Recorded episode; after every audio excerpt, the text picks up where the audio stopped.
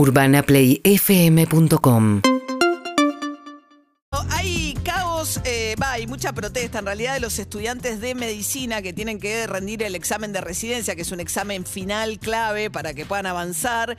Y en la prueba se cayó el sistema. Martín Uranga es médico, tiene 25 años, egresado de la Favaloro. ¿Cómo estás, Martín? Hola, ¿qué tal María? ¿Cómo estás? Bien. ¿De quién depende esto? Eh, bueno, lo primero que, que quería aclarar, porque a veces eh, es difícil de, de explicar o de aclarar a la población general, nosotros somos todos médicas y médicos recibidos, ¿sí? Eh, este examen lo que hace básicamente es rankear, eh, hacer un orden de mérito para que uno pueda elegir en qué centro asistencial quiere hacer la especialidad, ¿sí? Por ejemplo, pediatría, ginecobstetricia, etcétera. Y depende del Ministerio de Salud directamente y luego de cada una de las jurisdicciones provinciales, pero que responden al Ministerio de Salud. O sea, pero la, la- la- la administración del examen es el Ministerio de Salud. Exactamente, específicamente la Dirección de Talento Humano. ¿Y qué pasó? Eh, me gustaría ser eh, completo. Pasaron cosas previo al examen y pasaron cosas durante el examen. Previo al examen, la fecha de entrada al sistema de residencia se pospuso dos veces, la fecha del examen en particular se pospuso tres veces, se pospuso tres veces.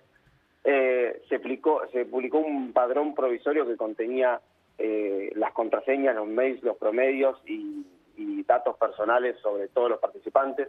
Después los padrones eh, reales no se publicaron como se tenían que publicar. Hubo mucha gente que faltó empadronar, por lo cual no pudo no pudo rendir. Y todo eso son problemas. Ah, bueno, había que tenía que haber un, exa- un simulacro virtual y, el simulacro no funcionó como debía.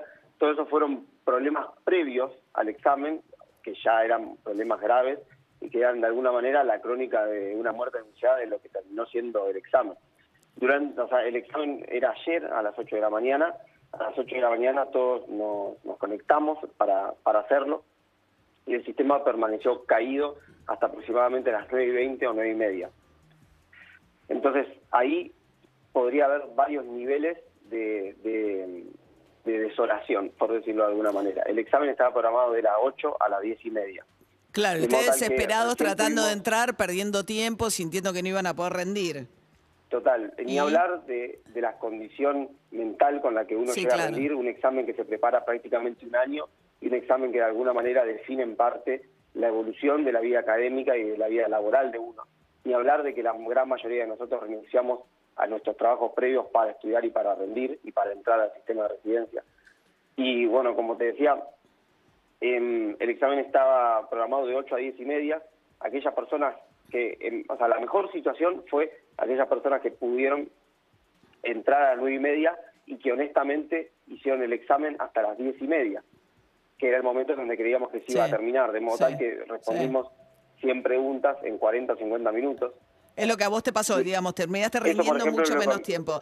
¿Qué piden ahora, Martín? Porque me queda poco tiempo. Decime qué es lo que quieren ustedes ahora. Son 10.000 Ok. médicos y médicas residentes que eh, tuvieron que re- rendir el examen en estas condiciones. ¿Qué quieren? ¿Volver a darlo? La realidad es que somos 20.000 personas, de modo tal que no puede haber una representación, por eso es que yo obviamente no puedo hablar por las 20.000 personas, hay distintas opiniones, hay gente que quiere volver a darlo, hay gente que ni siquiera lo pudo dar, de modo tal que solamente quiere darlo. Lo que nosotros queremos es básicamente una, una respuesta seria del Ministerio que, que de nos salud, diga, claro. eh, claro, digamos, la, la realidad es que incluso la respuesta es difícil, porque esto, una vez que ocurrió, es muy difícil volverlo atrás.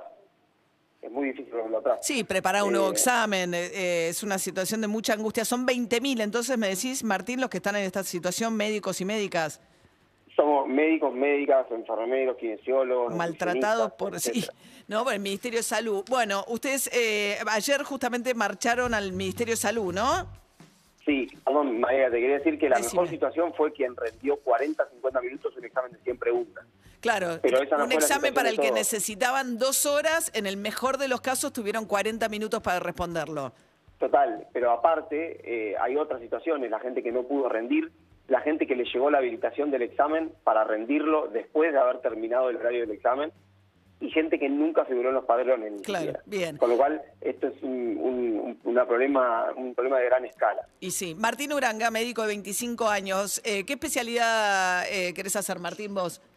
Neurocirugía. Neurocirugía. por eso venía la Favaloro. ¿Querés hacer la residencia dónde? Eh, bueno, me gustaría también la posibilidad de hacerlo en Favaloro o, o en el Hospital de Clínicas o en el Hospital Pirovano. Creo que, que me gustaría en esos lugares. Ok. ¿Qué es? ¿Operar el cerebro? Eh, sí, es principalmente la parte eh, quirúrgica de- del cerebro y de, de la médula espinal. Ahí va. columna. Bueno, gracias, Martín. Bueno, muchas gracias María por el tiempo y por el espacio. Dale, hasta luego. Seguinos en Instagram y Twitter. Arroba Urbana Play FM.